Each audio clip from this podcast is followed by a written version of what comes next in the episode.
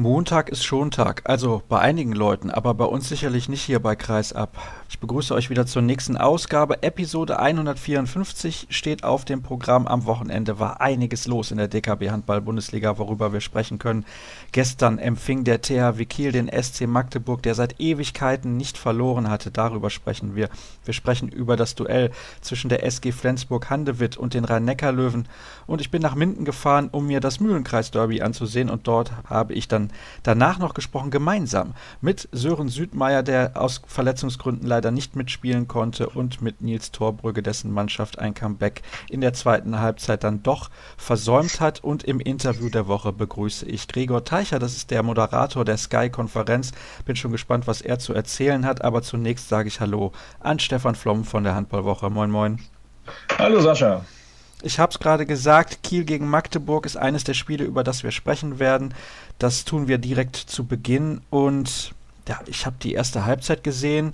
Da lief nebenbei, das muss ich ganz ehrlich zugeben, weil ich ja vorher in Minden in der Halle war und vorher anreisen musste, dann noch das Volleyballfinale. Übrigens Glückwunsch an die deutsche Volleyballnationalmannschaft. Ein bisschen schade, dass das irgendwie so gar keiner mitbekommt. Silbermedaille gewonnen, Vize-Europameister gewonnen. Gesehen. Ja, kann man ruhig mal erwähnen an der Stelle, ja. auch wenn wir in einer Handballsendung sind. Also, da habe ich gedacht, ja, ist ja Wahnsinn. Der SC Magdeburg, der spielt das perfekte Spiel.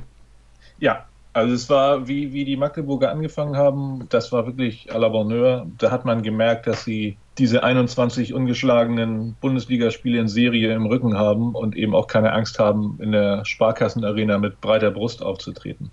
Also wirklich ganz, ganz große Klasse. Und ich habe heute Morgen noch ein Zitat von Alfred Gislason gelesen, der meinte, es ist schon ein komisches Gefühl sei, die Platte als Sieger zu verlassen, wenn man 40 Minuten lang die schlechtere Mannschaft gewesen ist. Ja, das habe ich mir auch gedacht. Also der SCM wirklich sehr, sehr gut gespielt, überragendes Tempospiel. Die haben sich überhaupt nicht aus der Ruhe bringen lassen. Musche und Weber auf den Außenpositionen gut in Wurfsituationen gebracht. Dann haben sie noch mit Darmgard einen aus dem Rückraum, der super abschließen kann. Auf der anderen Seite Christiansen sehr ruhig und bedacht und mit Besjak und Musa da diese Kombination Spielmacher, Kreisläufer. Also ich hatte am Magdeburger Spiel bis zur Pause eigentlich nichts auszusetzen. Vielleicht defensiv nicht ganz so stabil gewesen, aber im Positionsangriff des THW Kiel fand ich auch da haben sie teilweise herausragend gut gedeckt. Nicht über die ganze Halbzeit, aber Kiel hat eigentlich dann viel gemacht über Rune Darmke, zumindest ja. in den ersten 30 Minuten, und sonst war es schwierig. Es war extrem schwierig. Was dann schon ein bisschen was gebracht hatte, allerdings mit Verzögerung, war der Wechsel von Niklas Landin auf Andreas Wolf im THW-Tor. Aber dessen ungeachtet hat Magdeburg ja auch noch nach der Pause zugelegt und, und hat in der 35. Minute mit sechs Toren, meine ich, geführt. Und da musste man schon Angst haben. Und auch da, das hatte Alfred Kieslason gestern dann nach dem Spiel bei den Kollegen von Sky gesagt, als er meinte, dass er in dieser Phase gedacht hätte, wenn wir jetzt nicht mal langsam anfangen, uns in der Abwehr zu bewegen, dann geht die ganze Geschichte böse aus. Das klingt so einfach, dass sie sich dann anfangen, in der Abwehr zu bewegen und auf einmal gibt das Spiel. Nein, das ist es ja nicht. Also sie haben auf jeden Fall kompakter gestanden. Der Mittelblock hat sich gesteigert. Man hatte auch in der ersten Halbzeit schon das Gefühl, und das kam auch so in den, in den Auszeiten, wenn man reinhörte bei, bei Bennett Wiegert, dass der SCM schon probiert hat, den Sebastian Firnhaber zu attackieren im Mittelblock. Der junge Bursche hat ja in der letzten Saison überwiegend noch beim TSV Altenholz in der dritten Liga gespielt und ist durch die Verletzung von, jetzt muss ich wieder aufpassen, René Tofthansen, alternativlos im Innenblock ja derzeit auch der hat sich gefangen nach einer gewissen Zeit und das gab dann dem gesamten Innenblock mehr Stabilität und mit dieser Stabilität steigerte sich Andreas Wolf im Tor und so ging es dann peu à peu, Schritt für Schritt und naja, wenn, wenn der THW ins Rollen kommt mit den 10.285 Zuschauern in der Sparkassenarena am Rücken, dann gibt es auch kein Halten mehr. Wo hast du dein privates Konto? Inwiefern? Nee, ich wollte gerade nur das mit der Sparkasse nochmal herausstellen, so, aber die sind kein Sponsor bei uns. Nee, Spaß beiseite. Also du hast gerade da ein paar Punkte schon angesprochen. Übrigens fand ich gerade in der ersten Halbzeit hat man ein bisschen gemerkt, weil halt der SCM da so gut gedeckt hat, dass Miha Sarabetz gegen diese Defensive seine Probleme hatte. Ja, ich meine, Miha Sarabec ist nun nicht auch der Brocken, der eins gegen eins gehen kann, wie meinetwegen Nikola Karabatic. Ne, sondern der braucht eben auch schon ein bisschen Platz auf jeden Fall und, und der ist eben von der SCM-Defensive nicht gestattet worden. Ich fand, dass dann auch Nikola Bielik nochmal ordentlich Schwung gegeben hat, der für Lukas Nilsson reinkam in der zweiten Halbzeit. War auch ein wichtiger Wechsel beim THW. Ja, ja, unbedingt. unbedingt. Also das ist, aber das hatte sich ja schon in der vergangenen Saison angedeutet, dass Nikola Bielik tatsächlich von den Young Guns beim THW schon den größten Schritt in seiner Entwicklung getan hat. Eben hast du ganz kurz angedeutet, Andreas Wolf ist mit Verzögerung ins Spiel gekommen und dann aber gerade im zweiten Durchgang hat er viele, viele Bälle weggenommen, auch zwei, drei freie Bälle weggenommen und eine ganz, ganz tragende Rolle gespielt. Genau die, die er ja gerne spielen möchte. Ja, und die ihm ja auch zu Pass kommt. Und Alfred Gislason wird es sicherlich auch ermöglichen, ihm diese Spiele zu geben. Ich meine, es ist, machen wir uns nichts vor, das ist immer auch ein Bauchgefühl und es hätte ja auch genauso gut andersrum sein können, dass Wolf anfängt, nichts zu fassen kriegt, Landin reinkommt und sich steigert. Ich meine, dafür hat der THW wohl eben eins der, oder wenn nicht das beste Torhütergespann der Welt. Davon ist meiner Meinung nach aktuell zumindest auszugehen. Ja, also, was nehmen wir denn jetzt als Fazit mit aus diesem Spiel? Ich glaube, dass das Fazit auch lauten kann, dass die Bundesliga-Saison tatsächlich spannend ist oder spannend wird wie nie. Denn auch wenn der THW jetzt ungeschlagen ist und die Magdeburger Serie durchbrochen hat, der Auftritt des SC Magdeburg macht Lust auf mehr und kann auch im Verlauf der Saison noch für große Spannung sorgen. Und wir kommen ja gleich zum anderen Spiel, wo sich auch die Top-Favoriten schon die Punkte klauen, beziehungsweise Flensburg ja nach dem bösen Erwachen in Hannover wieder zurückgekommen ist. Also ich glaube wirklich, dass wir eine ganz, ganz lange spannende Saison 2017, 2018 erleben werden. Findest du das übrigens gut, dass wir jetzt schon so viele Top-Spiele zu Beginn der Saison haben? Oder liegt das halt einfach daran, dass die Liga in der Spitze so eng ist? Ja, es liegt daran, dass die Liga so eng ist, aber diese Ballung an Spitzenspielen hat es auch in der Vergangenheit schon gegeben. Ich habe jetzt recherchiert, wann die SG Flensburg-Handewitt zuletzt mit 2 zu 4 Punkten gestartet war. Das war übrigens in der Saison 1997, 98, unter anderem mit einer Niederlage gegen die SG Wallow-Massenheim. Oh. Und da waren auch ganz früh schon Spiele, Flensburg gegen Kiel oder, oder, oder Kiel dann auch gegen Magdeburg oder Kiel Rhein-Neckar-Löwen. Also das hat es in der Vergangenheit auch gegeben. Aber wir haben eben in der Tat ja jetzt mit den Füchsen Berlin, die erst ein Saisonspiel gemacht haben, mit Melsungen, an die ich immer noch glaube, auch wenn jetzt der Ausfall von Philipp Weber sehr schwer wiegt. Philipp Müller in dem Fall. Philipp Müller, ja genau, nicht Weber. Wahnsinn. Und eben den üblichen drei Top-Verdächtigen eine unwahrscheinlich breite Spitze. Also ich bin jetzt schon völlig im Handballfieber, kann ich dir ganz ehrlich sagen, weil das macht richtig Spaß, dass man sich auch diese einzelnen Spiele raussuchen kann, die vielleicht nicht so im Mittelpunkt stehen und ich nehme viel auf und gucke viel hinterher. Super, großartig. Ja. Und dann kommen wir auch zum zweiten Spiel schon an dieser Stelle. SG Flensburg-Handewitt gegen die Rhein-Neckar-Löwen 27-22. Flensburg stand aus meiner Sicht vor der Partie gehörig unter Druck. Wie sind Sie deiner Meinung nach damit umgegangen? ich meine, es war Matthias Andersson oder Rasmus Lauge, die auch sagten, dass die Aufarbeitung der Pleite in Hannover schon in Hannover begonnen hatte. Dass die wohl noch in der Halle sich zusammengesetzt haben und, und geguckt haben, was ist da in die Grütze gegangen und was müssen wir anders machen, um eben gegen die Rhein-Neckar-Löwen zu bestehen. Und das Ergebnis war klar, ne, es musste eine, eine vernünftige Deckung her in der ersten Halbzeit in Hannover 20 Tore zu kassieren, das ging ja nun überhaupt nicht. Und Matthias Andersson, den hat das, glaube ich, auch in seinem Ego extremst gestört, so viele Dinge gekriegt zu haben. Und das Ergebnis waren dann neun Tore von den Rhein-Neckar-Löwen zur Halbzeit. Und das war mit der, der Grundstein zum Sieg. Ja, das war sowieso sehr interessant. Der THW kassiert gestern extrem viele Tore in der ersten Halbzeit gegen Magdeburg und Flensburg passiert sehr, sehr ähnliches in Hannover. Welchen Grund findest du dafür eigentlich? Ist das die falsche Einstellung, taktisch oder mental zu Beginn einer Partie?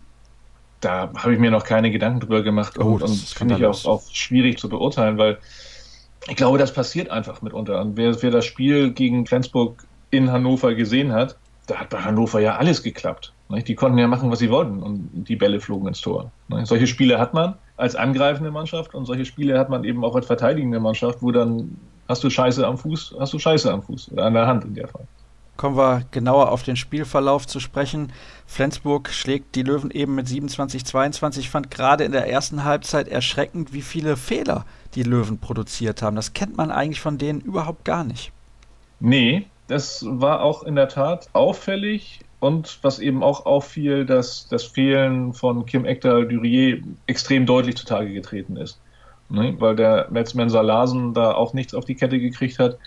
Überraschend für mich, dass auch Alexander Pettersson auf halb rechts geschwächelt hatte. Aber wie gesagt, solche Tage erwischt man halt. Ne? Obwohl Nikola Jakobsen ja wohl eigentlich im Großen und Ganzen mit dem Spiel sehr zufrieden gewesen ist. Natürlich nicht mit dem Endergebnis und mit den Phasen fünf Minuten vor und fünf Minuten nach der Pause wo Flensburg ja auch den siebten Feldspieler der Löwen extrem bestraft hat. Das war ja im Mai, als die Löwen ihr entscheidendes Spiel in Flensburg gewonnen haben, um zum zweiten Mal Meister zu werden, weil der siebte Feldspieler noch das Maß aller Dinge mit den die Mannheimer in Flensburg die Weichen auf Sieg gestellt haben. Und das ging diesmal nun kolossal nach hinten los, als erst Matthias Andersson, dann mit der Schlusssirene, allerdings umstritten, ja Rasmus Lauge und unmittelbar nach der Pause Lasse Swan eben diese Empty Net Goals gemacht haben.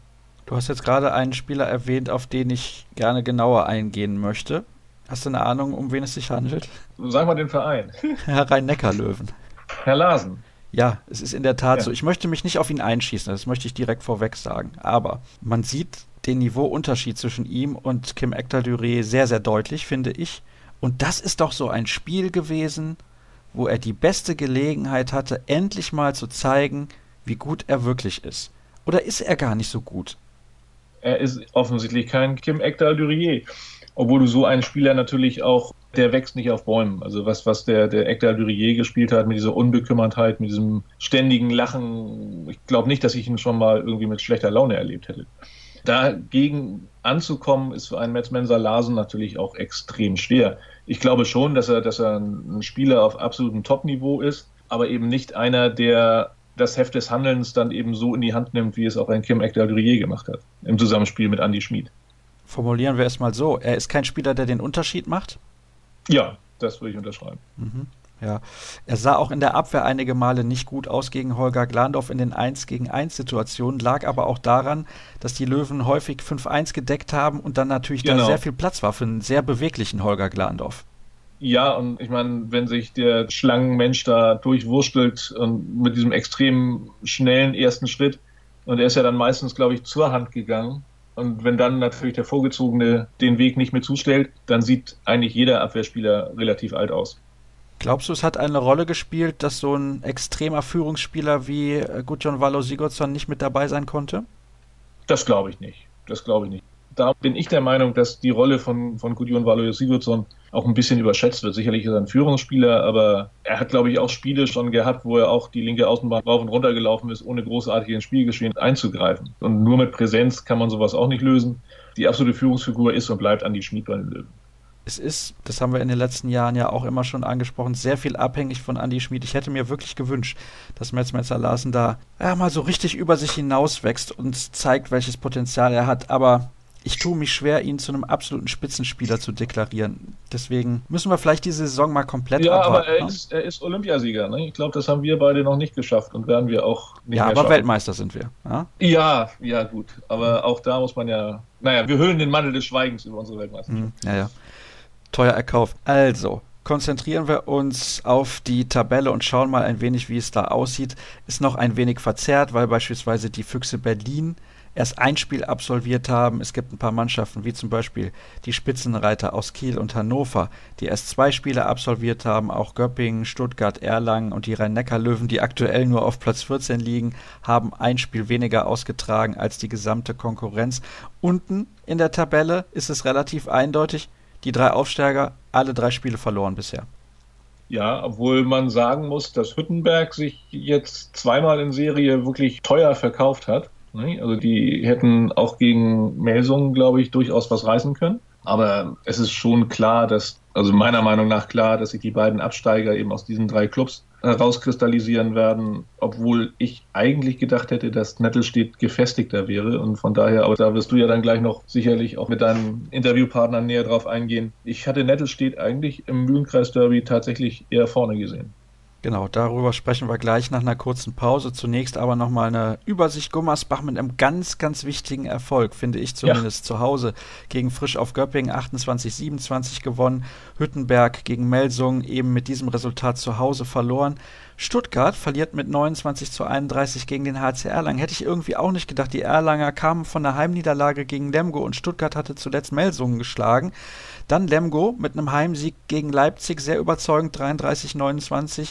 nach einem Eintore-Rückstand zur Pause. Wir haben gesprochen über Flensburg gegen Rhein-Neckar-Löwen und Kiel gegen Magdeburg. Die Berliner mit ihrem Auftaktsieg 31 zu 24 gegen die Eulen aus Ludwigshafen und Hannover gewinnt mit 3 zu Hause gegen die HSG Wetzlar, dreht ebenfalls einen Pausenrückstand. Ja, dann haben wir noch kurz eine Information, was alle Fans des Frauenhandballs und der Champions League angeht, denn da habt ihr von der Handballwoche was vorbereitet.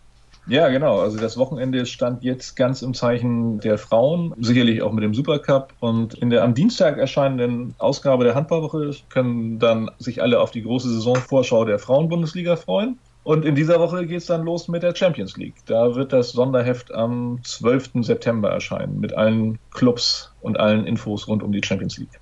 Da freue ich mich drauf. Ich liebe das ja, solche Zahlen und Statistiken. Da ist bei euch ja auch immer einiges zu finden. Übrigens, was die Champions League angeht, der Sporting Club de Portugal, wie er offiziell heißt, bei uns bekannt unter Sporting Lissabon, hat sich qualifiziert für die Gruppenphase der Champions League mit einem Tor gewonnen gegen nach Verlängerung. Ne? Ja, gegen Alpla Hart aus Österreich, aus Vorarlberg. Die haben es also ganz knapp nicht geschafft und ja.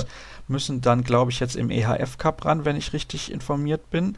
Und die SG BBM Bietigheim hat den Supercup bei den Frauen gewonnen gegen den Buxtehuder SV, konnte genau. sich damit also revanchieren für die Niederlage im DHB-Pokal Final Four. Dann soll es das gewesen sein für diesen Teil der Sendung. Jetzt kommt gleich mein Doppelinterview mit Sören Südmeier von GWD Minden und Nils Torbrügge vom TUS Nettelstedt Lübecke. Und dann gibt es nochmal eine kurze Pause und dann das Interview der Woche. Weiter geht's in der heutigen Ausgabe von Kreisab. Ich hatte es ja angekündigt. Ich bin nach Minden gereist, nach Ostwestfalen, um mir das Mühlenkreis-Derby anzusehen. Und erstmal herzlichen Dank an meine beiden Gäste, die in der Vorschau-Sendung ja schon mit dabei gewesen sind, nämlich Sören Südmeier von GWD Minden und Nils Torbrügge vom TUS Nettelstedt Lübecke, dass ihr euch jetzt die Zeit genommen habt. Wir wussten ja vorher nicht, wie es ausgeht. Es war ein sehr, sehr interessantes Spiel. Zunächst mal aber an dich, Sören, die Frage, du konntest nicht mitwirken. Was genau hast du? Du hast dich nämlich zuletzt verletzt. Genau, äh, im Training habe ich mir leider einen Sehneneinriss im Bauch oder an der Rippe zugezogen. Ja, konnte in Wetzlar schon nicht, nicht spielen, habe dann noch ein bisschen Abwehr gemacht. Hier habe ich mich auch noch zur Verfügung gestellt, falls Not am Mann war, war aber zum Glück nicht. Ja, muss jetzt vier bis sechs Wochen circa aussetzen und dann hoffentlich wieder angreifen. Ist das für dich dann so ein bittersüßer Erfolg heute? Ich freue mich natürlich, dass wir die Punkte geholt haben, dass wir den Derby-Sieg geholt haben, aber ich hätte unglaublich gerne mitgespielt. Das war, ich hätte gerne ein Spiel getauscht und dafür hier mitgespielt, aber es ist leider nicht zu ändern.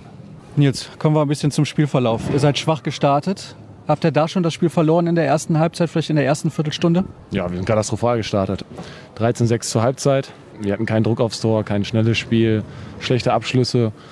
Zwar nur gerade 13 Gegentore, aber eigentlich waren wir in der Abwehr auch nicht wirklich griffig da. Ja, zweite Halbzeit, das haben wir dann nochmal geändert. Ich glaube, da waren wir dann da, auf ein Tor ran, hatten dann zwei oder drei Angriffe, die wir versucht wieder auszugleichen. Da dann ein bisschen mit Pech und Latten, Pfostentreffern leider nicht mehr aufs Unentschieden rangekommen und dann gewinnt Minden das Ding am Ende. Mein Gefühl war, Macht ihr das unentschieden, dreht ihr das noch? Wie hast du es auf dem Spielfeld empfunden? Ja, genau so ist es. War mein Gefühl auch. Also ich glaube, zweite Halbzeit waren wir hier dominant, da war die Halle leise. Wir hätten einen überragenden Torhüter mit Joel. Ja, hätten wir das Ding auf Unentschieden, vielleicht plus eins für uns. Ich glaube, dann, dann ist es natürlich auch schwer für eine Mannschaft, die mit sieben Toren führt, das Ding dann nochmal ja, mental umzubiegen. Gut, so am Ende kann man nicht sagen, dass Minden unverdient gewonnen hat. Ja, von daher Glückwunsch an Minden. Gute Besserung an Südi. Und ich hätte natürlich gern gegen ihn gespielt, aber leider Gottes war er ja nicht dabei. Jetzt muss ich da natürlich nochmal nachhaken, weil du ja selber in diesem Trikot auch gespielt hast. Mhm. Ja, wir haben in der Vorschau-Sendung intensiv darüber gesprochen, was dieses Spiel bedeutet für euch persönlich du hast dieses Trikot getragen, dieses GWD-Minden-Trikot und kommst dann hier in die Halle. Ich habe das eben auch gesehen, du warst bei diesem Fantreff da unten im Keller und alle wollen irgendwie Fotos machen mit dir. Wo ist denn diese Rivalität hin? Ja, diese Rivalität ist natürlich schwierig, wenn man acht Jahre hier gespielt hat. Vor mir gab es eigentlich nur ein bzw. zwei andere Spieler, die gewechselt haben und da sind dann die Fangruppierungen wirklich auch noch aggressiv drauf losgegangen. Zum Glück ist das jetzt nicht mehr so. Ja, ich glaube, diese Fangruppierungen die haben auch Hallenverbote, also diese krasse Eskalation in der Halle und um die Halle gibt es nicht mehr. Dass die Mindener Fans mich trotzdem ja so nett aufnehmen, das ist natürlich schön. Ja, ich habe ihnen nichts getan, sie mir auch nicht. Ich muss meinem Job nachgehen und wenn das dann halt mal woanders ist, ist es woanders. Und ich denke mal, in Lübeck wird es genauso sein. Ja, nichtsdestotrotz war, glaube ich, gute Stimmung hier. Ich war nicht ganz ausverkauft, da bin ich ein bisschen enttäuscht. Das wird dann Lübeck besser, Südi. Ja, okay. ja, aber ich glaube schon, dass es natürlich ein spektakuläres Spiel war. Also, wenn man die erste Halbzeit mit sieben hinten liegt, gibt es nicht oft, dass man das Ding nochmal so fast dreht. Ja. Also du hast gerade gesagt, in Nettelstedt gibt es ja auch eine kleinere Halle, für die, die es nicht gehört haben. Sprechen wir nochmal über die Partie heute im Speziellen. Was habt ihr aus deiner Sicht so gut gemacht, gerade in den ersten 30 Minuten? Na, ich denke, wir waren von Anfang an da, sowohl in der Abwehr als auch im Angriff, haben konsequent unsere Chancen ausgespielt. Hinten haben wir uns genau an den Plan gehalten. Wir wollten nicht ja, offensiv rausgehen. Sie haben nicht jetzt den typischen Shooter in ihren Reihen. Das, das haben wir sehr gut, sehr gut gemacht und umgesetzt. Was dann in der zweiten Halbzeit allerdings ja, gar nicht mehr geklappt hat. Und so wurde es dann halt nochmal spannend, weil Lübeck hat nicht aufgegeben. Das war uns auch klar. Und ja, wir haben dann nicht mehr uns wirklich an den Plan gehalten. Ist vielleicht für dich, der draußen gesessen hat und nicht mitspielen konnte, heute ein bisschen schwer zu beurteilen. Aber mein Gefühl war so ein klein wenig, euch ist die Luft ausgegangen. Die Luft nicht unbedingt. Wir hatten genug Wechselmöglichkeiten, die wir auch ausgenutzt haben. Aber die Abwehr stand besser von Lübbecke. Wir haben nicht mehr so konsequent abgeschlossen. Torwartwechsel hat sie sehr nach vorne gebracht. Und dann wird es halt nochmal knapp. Also das ist, so ist Handball. Das geht schnell. Sören hat es auch gerade ein bisschen angedeutet. In der ersten Halbzeit, weil ihr keinen so klassischen Shooter habt, ist es euch schwer gefallen. Fehlt euch diese Durchschlagskraft im Rückraum generell einfach? Ja, wäre natürlich schön, wenn wir jemanden hätten wie Christopher Rambo, der von 12 Metern ein Tor machen kann. Wir haben das ansatzweise mit Marco Bagaric. Für ihn ist es natürlich das erste Jahr hier in der Bundesliga. Er muss sich ein bisschen ans Umfeld gewöhnen, an die Härte gewöhnen. Der zeigt gute Ansätze im Training, aber leider hat das bisher noch nicht im Spiel gezeigt. Ja, dass wir nicht diese Durchschlagskraft haben, das wissen wir. Das, ähm, so war die Kaderplanung, das war letztes Jahr auch schon so in der zweiten Liga, dass wir das spielerisch lösen müssen und mit einer guten Abwehr und einem schnellen Spiel. Ja, wenn das nicht in den Möglichkeiten drin ist, in den finanziellen, dann ist es so und dann müssen wir damit das Beste draus machen einfach. Was hat denn der Trainer in der Halbzeit zu euch gesagt, was ihr taktisch ändern müsst? Ist er, du lachst, ist er sehr laut geworden? Ja, also viel Inhalt gab es da nicht. Es war kurz und knackig. Und was soll auch sagen? Ich meine, erste Halbzeit, das war kein Handballspiel. Er hat uns daran erinnert, dass wir wieder Handball spielen sollen. Da gab es wenig taktische Informationen, sondern eher die Frage, Gesicht zu zeigen, war dann da eher das Ding. Also die Ehre wurde ein bisschen appelliert. Ich glaube, das haben wir ganz gut umgesetzt, zweite Halbzeit. Also wenn ich mir so ein paar Gesichter angeguckt habe, als wir auf einem wieder dran waren, da habe ich schon geglaubt, eigentlich, wir können es nochmal knippen. Aber leider nicht. Für viele bei euch war es ja auch das erste Derby. Das muss man ja auch dazu sagen. Bist du da teilweise nochmal mit den Jungs irgendwie ins Gespräch gegangen und hast gesagt, ihr müsst das locker angehen, sonst verkrampft ihr total, wie das vielleicht auch in der ersten Halbzeit ein bisschen der Fall war? Vielleicht hätte man das machen müssen. Ich habe den Jungs eher Feuer unterm Arsch gemacht, dass sie hier Gas geben müssen. Ja, für viele Jungs war das das erste Derby heute, aber auch das dritte Bundesligaspiel. 50 Prozent unserer Mannschaft waren gute Zweitligaspieler über Jahre, aber haben heute ihr drittes Erstligaspiel ja heute gemacht. Und das ist genau das Ding eigentlich, wo unsere Mannschaft momentan in Stocken gerät. Die beiden Auftaktniederlagen waren hoch, da wurde sich viel Gedanken gemacht. Wir gehen hier ohne Mut heute in die erste Halbzeit rein kommen dann zweite Halbzeit, die war in Kiel auch schon ähnlich wie diese. Ja, wir müssen von Anfang an da sein, nur so gewinnst du in der ersten Liga. Von daher ein bisschen Ruhe und Zeit mit unserer Mannschaft, das wissen auch eigentlich alle Verantwortlichen im Umfeld und dann sollte es wohl was werden mit den Punkten in den nächsten Spielen. Ihr hattet auch nicht die leichtesten Gegner zum Auftakt, muss man auch dazu sagen. Und bei euch ist es so, 3 zu 3 Punkte nach drei Spielen. Ich will nicht sagen, das hättet ihr vorher auf jeden Fall unterschrieben, denn Leipzig kann man zu Hause in der Theorie auch schlagen, aber es ist ein guter Start für euch. Ja, man hat sich natürlich auch Gedanken vorher gemacht. Das Auftaktprogramm von uns ist, ist vieles möglich, aber es kann auch schnell nach hinten losgehen. Ich denke, wir sind sehr zufrieden mit den 3 zu 3 Punkten, die wir jetzt haben. Das haben wir uns gewünscht und jetzt geht der Blick nach vorne und schauen, was noch möglich ist. Ihr seid drei Punkte erstmal vom ärgsten Rivalen weg und natürlich auch vom letzten Tabellenplatz. Das ist das ganz Entscheidende. Die Löwen sind der nächste Kontrahent. Da wird es schwer, was zu holen. Ja, da ähm, heute waren wir ja Favorit im Spiel. Da sind wir ja klare Außenseiter. Ich muss das übrigens sagen, weil man kann es ja nicht sehen, aber hier ist immer ständig so ein Augenzwinkern hin und her zwischen den beiden. Naja, also da können wir befreit aufspielen. Ich denke, wir wollen den Schwung auf jeden Fall mitnehmen, den wir jetzt uns in Wetzlar schon geholt haben. Jetzt hier im Derby. Wer weiß, vielleicht unterschätzen sie uns und dann ist auch da was möglich. Wenn man mit 0 zu 6 Punkten in die Saison gestartet ist, ist Hannover zu Hause ein ganz fieser Gegner, finde ich zumindest. Definitiv. Haben gerade Flensburg geschlagen, wir hatten sie im Pokal haben 17-10 geführt und haben einen 7-Tore-Vorsprung festspielt, leider Gottes. Aber wir wissen eigentlich, wie man gegen sie spielt. Dass sie natürlich mit ihren Verstärkungen eine ganz andere Mannschaft sind. Dieses Jahr, als sie die letzte Rückrunde gespielt haben, muss jedem klar sein. Wir spielen zu Hause und wir müssen von Anfang an da sein und gucken, was geht. Wenn es am Ende eine knappe Niederlage ist, muss man damit vermutlich leben können. Aber wir wollen natürlich versuchen, Punkte zu holen, weil ähm, umso länger wir keine Punkte sammeln, umso ja, mehr geschwindet ja eigentlich auch unser Selbstvertrauen. Das wollen wir nicht. Empfindest du das als Vorteil zu wissen, man hat gegen die mal sieben Tore geführt jetzt in dem Pokal oder als Nachteil, dass man das vergeigt hat dann noch? Beides, ne? Und es wiegt sich genau gleich auf. Gut, wunderbar. Dann danke ich euch, dass ihr mir zur Verfügung gestanden habt. Ihr dürft jetzt ab unter die Dusche und ich hoffe, wir sehen uns dann vielleicht zum Derby in der Rückrunde nochmal wieder und dann gucken wir mal, ob es beim TuS Nettelstedt-Lübeck ein bisschen besser aussieht in der Tabelle und GWD Minden den Klassenhalt vielleicht schon längst klar gemacht hat. Vielleicht gibt es da ein bisschen Nachbarschaftshilfe, obwohl das darf ich hier, glaube ich, nicht laut sagen. Und dann gibt es jetzt gleich das Interview der Woche. Wir kommen zum Interview der Woche und bevor wir durchstarten mit dem Gespräch mit meinem Gast Gregor Teicher von Sky Sport Deutschland, möchte ich kurz noch darauf hinweisen, eben im Interview mit Sören Südmeier und Nils Torbrügge habe ich davon gesprochen, dass GWD eventuell im Rückspiel des Derbys den Klassenerhalt schon sicher hat und dann haben die beiden mir hinterher gesagt, wir spielen im Februar schon wieder gegeneinander. Das wäre natürlich dann schon bemerkenswert, wenn GWD dann bereits den Klassenerhalt gesichert hätte, aber ich habe gedacht, manchmal ist das ja so, wenn man zu Saisonbeginn gegeneinander spielt, spielt man oft wieder am Saisonende gegeneinander. Aber diesmal scheint das ein bisschen anders zu sein und dementsprechend ist das natürlich absoluter Blödsinn gewesen, was ich da erzählt habe. Das wollte ich kurz noch dazu erwähnt haben. Und jetzt habe ich gerade schon gesagt, wen ich im Interview der Woche begrüßen werde und ich sage Hallo an Gregor Teicher. Hallo Gregor. Hallo Sascha, jetzt hast du einen gefunden, der Blödsinn erzählt, das bin ich dann jetzt. Also ja, wunderbar. Da freue ich mich, dass du zugesagt hast. Es ist ganz interessant, was du ja jetzt machst. Du moderierst die Sky-Konferenz, aber dazu später mehr. Wir haben festgestellt, wir kommen aus der gleichen Ecke des Landes. Richtig, du bist ja aus Solingen. Ich habe meine ganze Kindheit, Jugend und auch die ersten Jahre Senioren in Langenfeld gespielt, also bei der SG Langenfeld. Gerade ja aus der dritten Liga abgestiegen, waren vergangenes Jahr deutscher Amateurpokalsieger und von daher kenne ich sehr viele Hallen in Solingen sehr gut, weil ich da jedes Wochenende hinjückeln musste. Es gibt ja zig Vereine, die in Solingen Handball spielen, ob es jetzt der STB ist, ob es Olix ist, auf der Höhe etc. Eine Halle in Siebels fällt mir noch ein, die war mir besonders in Erinnerung geblieben. Irgendwie mussten wir da immer sonntags morgens spielen. Also Solingen und Langfeld, man kennt sich. Das ist in der Tat so. Diese Halle in Siebels wird übrigens der Bunker genannt. Ganz herausragend schlecht architektonisch, aber das nur am Rande. Ja. Diejenigen, die schon mal da gewesen sind, werden es wissen. Wenn man in der zweiten Reihe sitzt, sieht man nämlich gar nichts mehr vom Spielfeld. Aber das soll nicht unser Thema sein. Ja, ist schön zu hören, dass du eine lange Vergangenheit hast im Handball. Vielleicht kannst du mal ein bisschen so darlegen, wie alt warst du, als du angefangen hast? Wie viele Jahre hast du überhaupt gespielt? Und warum hast du dann dem Handball zumindest vorübergehend auf Wiedersehen gesagt? Also ich habe in der C-Jugend angefangen, also war ich etwa 14 Jahre alt. Vorher hatte ich auch schon bei der SG Langenfeld Leichtathletik gemacht und ein bisschen so die Grundlagen, was Koordination angeht, mir zugelegt. Und dann, dann ging es irgendwie los, dass wir alle eigentlich in der großen Gruppe, in der Klasse, alle in den Handballverein eingetreten sind.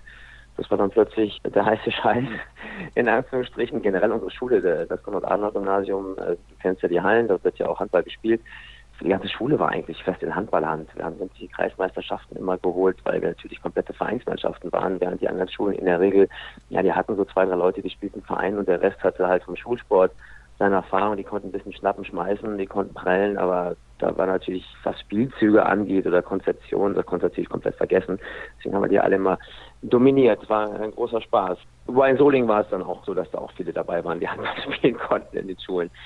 Ja, da habe ich die ganze Jugend gespielt habe dann schon selber, als ich gerade erst im Seniorenbereich überwechselte, habe ich dann auch begonnen, auf Anbitten der Vereinsführung oder der Handballabteilung Jugendmannschaften auch zu trainieren. Habe dann eine C-Jugend ausgebildet, C-Jugend trainiert, mit den Kreismeister geworden, habe die weibliche A-Jugend als Co-Trainer mitbetreut. Wir haben damals Oberliga gespielt, höchste deutsche Jugendklasse. Das war schon alles sehr schön. Also Handball war da, kann man sich ausrechnen. Wenn du selber spielst, plus zwei Teams trainierst, dann bist du eigentlich jeden Tag in der Halle. Und am Wochenende musste irgendwie auch koordinieren, die Spieltermine. Aber man war dann sowieso eigentlich den ganzen Tag in der Halle. Im Idealfall hatte man dann irgendwie Heimspieltage, wo wirklich alle spielten. Vormittags, äh, mittags, am frühen Nachmittag die Jugendteams und dann irgendwann abends dann die Seniorenmannschaften mit Kuchentheke. Aber das sage ich das, du kennst das sicherlich auch alles bestens von dir. Das war, das war so meine, meine ganze Zeit. Meine alte Jahre habe ich das gemacht. Ich muss noch dazu sagen, dass der kleine Bruder meines damaligen C-Jugend-Torhüters, Oliver Werkmeister, der Dennis Werkmeister, mittlerweile der Trainer der ersten Mannschaft in Langenfeld ist. Das ist immer so ein bisschen ein Indikator dafür, oh je, ich bin jetzt doch alt geworden. Wobei dann gleichzeitig ebenfalls mit dem Trainer gespannt, der SG Langenfeld heute ist der Thorsten Scholl. Das war damals schon mein Keeper. Der hat mich immer mit langen äh, Tempo-Gegenstoßbällen auf links außen bedient. Der hat die Bälle reihenweise gefangen und konnte wirklich einen super Gegenstoßpass spielen.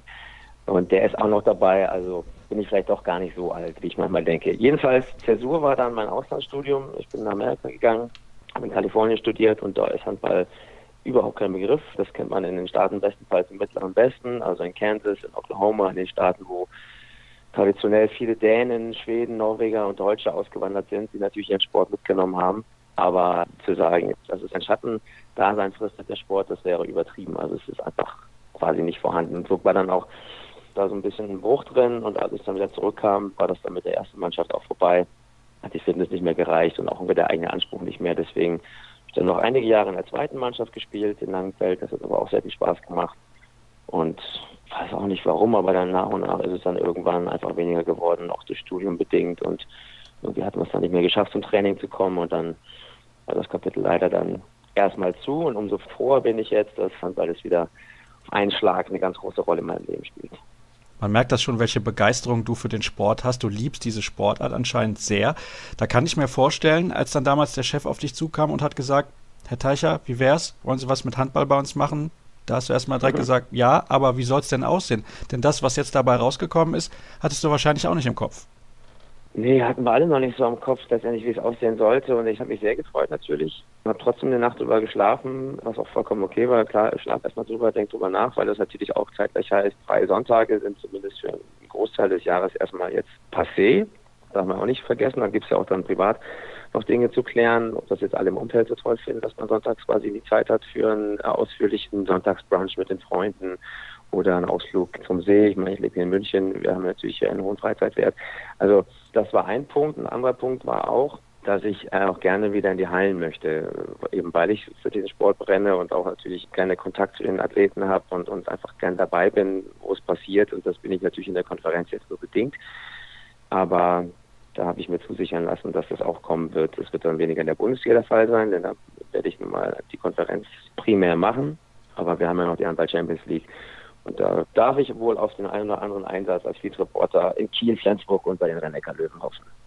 Das werden wir ja dann in Zukunft beobachten. Ich glaube, in gut zwei Wochen startet dann auch die Champions League-Saison in die neue Spielzeit. Jetzt hast du gerade mhm. die Konferenz ja schon angesprochen und ich weiß nicht, ob du sie kennst. Ich nehme an schon, die NFL Red Zone, da gibt es ja auch einen Moderator, der Natürlich. von Spielort zu Spielort schaltet. War das dann so am Anfang direkt auch die Idee, dass ihr gesagt habt, so wollen wir das machen, weil das ist ein absolutes Novum im deutschen Fernsehen und natürlich den Leuten, die ja immer was zu meckern haben, schwer zu vermitteln. Ja, also NFL, wie angedeutet, ich habe in Amerika studiert. Football ist fast auf Augenhöhe mit Handball bei mir eine Leidenschaft. Also ich, ich habe letztens nochmal im Gespräch mit Schmiso überlegt, weil ich meinen ersten Super Bowl gesehen habe. Das war irgendwann in den späten 80er Jahren. Also ich bin mit dem Sport ähnlich lang verbunden, eigentlich fast wie mit dem Handball. Und deswegen, klar, die Red Zone ist natürlich bei mir auch ein Dauerbrenner sonntags von 19 Uhr bis Ultimo. Ja, ist immer wieder auch intern im, im Haus gefallen, oder wenn wir, wenn wir versucht haben, Leuten zu erzählen, was wir eigentlich vorhaben, wer es kennt, die Red Zone. Ich glaube, also ich, ich, ich hoffe, ich wünsche mir, dass wir da vielleicht sogar noch näher rankommen. Ich habe jetzt gerade wieder am gestrigen Sonntag beim dritten Spieltag, wo wir so viele Spiele in den leider relativ ähnlich mit der Restspielzeit hatten und wobei in mehreren Spielen Spannung drin war, gedacht, können wir nicht jetzt irgendwie einen Split machen mit den beiden Spielen und drehen halt bei einem nur den Ton auf, aber das andere ist jedenfalls auf dem Bild zu sehen. Ich glaube, alle solche Sachen sind angedacht und sind auch gewünscht und werden wir auch machen, wie es die Red Zone eben jetzt schon macht. Nehmen wir teilweise ein Dreier-Screen oder auch wenn da in drei Spielen gerade die Teams kurz vor der Endzone sind.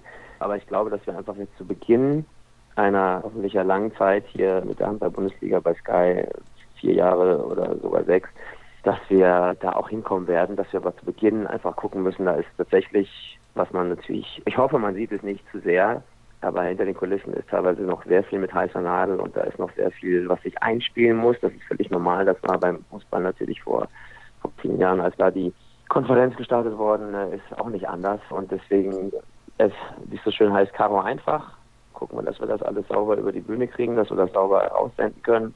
Und ich glaube, solche, solche Wünsche wie jetzt, lass uns doch mal zwei, drei Spiele gleichzeitig ins Bild nehmen, das wird alles kommen. Empfindest du es als schwierig, in deiner Position als Moderator den Überblick zu behalten, was überall los ist?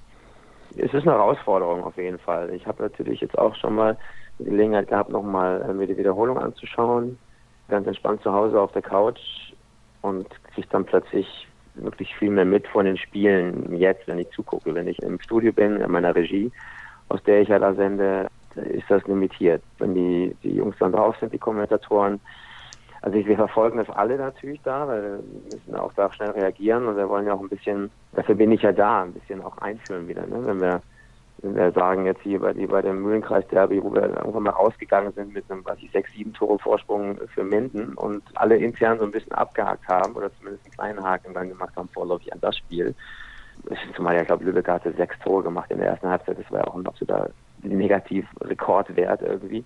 Und dann sind die aber in der zweiten Halbzeit angekommen. Und wenn du dann vielleicht in der Konferenz zehn Minuten da gar nicht mehr warst, weil andere Spiele dann Vorrang haben, allen voran natürlich das Spitzenspiel zum Beispiel äh, mit Flensburg-Löwen, dann musst du das schon nochmal sagen. Übrigens mittlerweile wieder ordentlich Spannung drin in der Geschichte.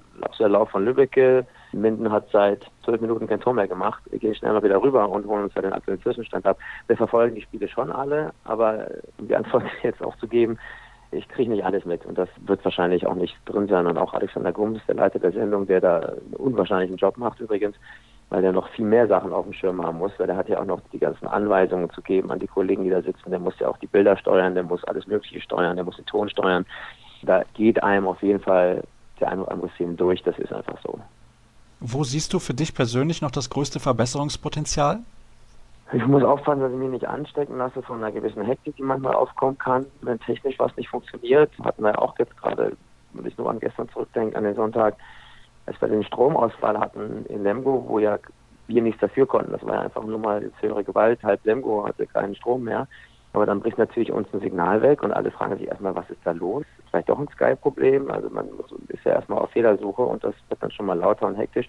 Und ich bin ja nicht in einem Fernsehstudio wie bei Sky Sport News.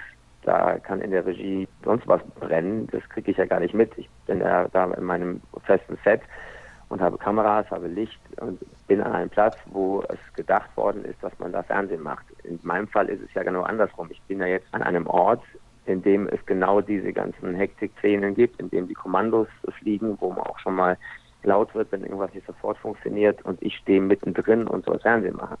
Das muss man ausblenden.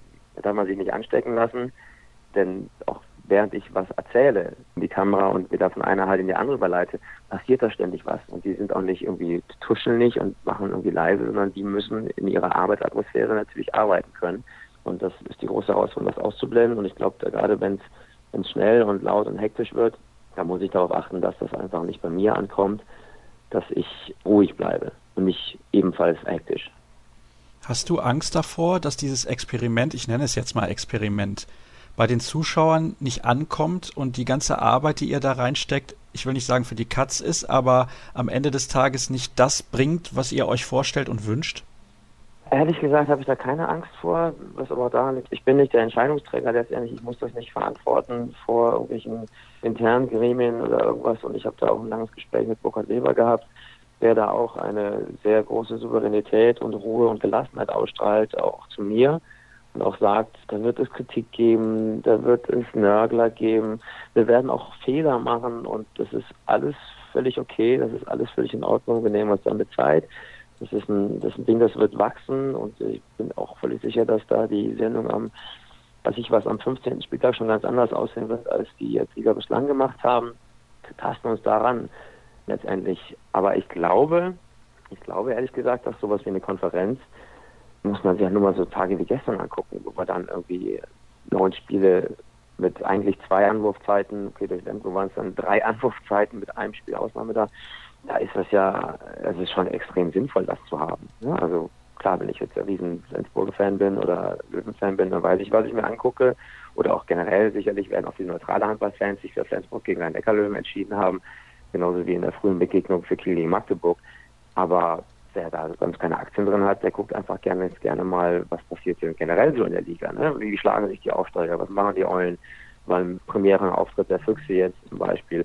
Und ich glaube, ehrlich gesagt, dass das, ein, dass das auch einen Mehrwert bietet, an dem man sicherlich an der Art und Weise feilen kann und gucken kann, wie man was schöner und auch sicherlich weit davon entfernt, irgendwie die perfekte Lösung jetzt zu haben. Können wir auch gar noch nicht gefunden haben. Aber ich glaube, dass das Produkt als solches, die Konferenz, gar nicht gefährdet ist. Dann lass uns zum Abschluss unseres Gespräches nochmal zum Sportlichen kommen. Du hast da gerade ein bisschen was schon angedeutet. Bei uns muss man sich in der Vorschausendung der Saison normalerweise immer ganz konkret festlegen. Da habe ich ja 18 Experten zu 18 Vereinen zu Gast. Für dich ist es jetzt ein bisschen schwieriger. Wer wird denn deutscher Meister und wer steigt ab? Hm. Oh je, ähm, also ich hatte das auch schon mal an anderer Stelle gesagt, Handball World und so weiter. Ich finde, das hängt da von so vielen Faktoren ab letztendlich, vor allem natürlich von, wie verschont bleibe ich von wirklich schweren Verletzungen bei Leistungsträgern. Und wenn man davon ausgeht, jetzt einfach mal, niemand hat Großverletzungen zu beklagen, was natürlich nicht sein wird leider.